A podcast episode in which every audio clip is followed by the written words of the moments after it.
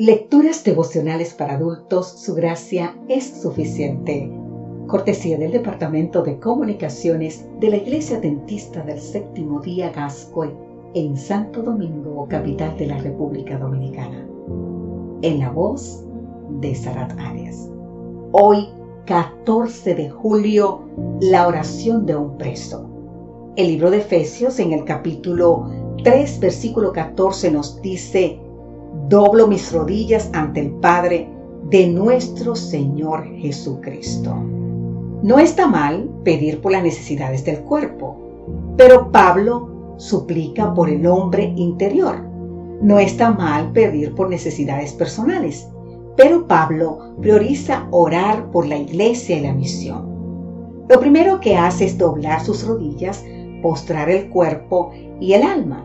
El apóstol dirige la oración al Padre nada más personal e íntimo para referirse a Dios. Filiación y pertenencia, y confianza y dependencia. El apóstol en el capítulo 3 presenta cuatro pedidos encadenados. Vamos a ver. El primero, orar por poder. Este proviene de la presencia del Espíritu Santo, que como nuestro consolador, el Señor nos envió después de su partida. Segunda, ora por profundidad. Utiliza tres verbos. Habitar, arraigar, fundamentar.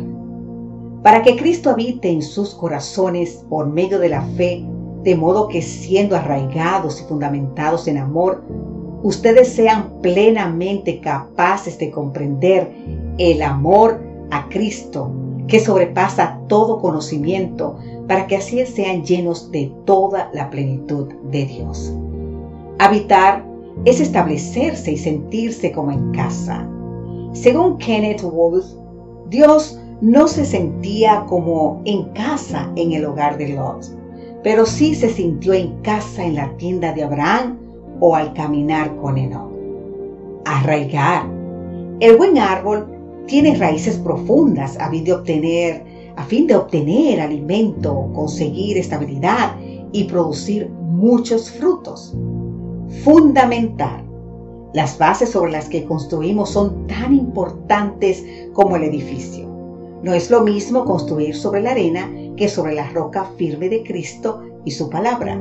Solo su fuerte, profunda fundamentación en Cristo podía sostenerlos durante las severas pruebas de la vida.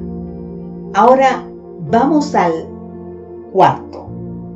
Ora por comprensión. Cuarto no, estamos en el tercero. Ora por comprensión.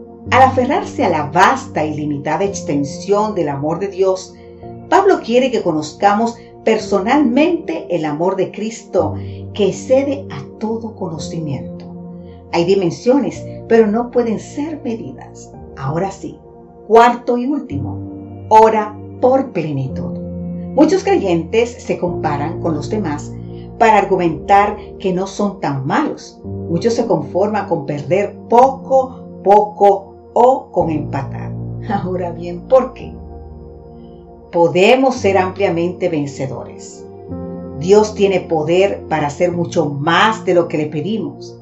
Ni siquiera podemos imaginar lo que Dios puede hacer para ayudarnos con su poder.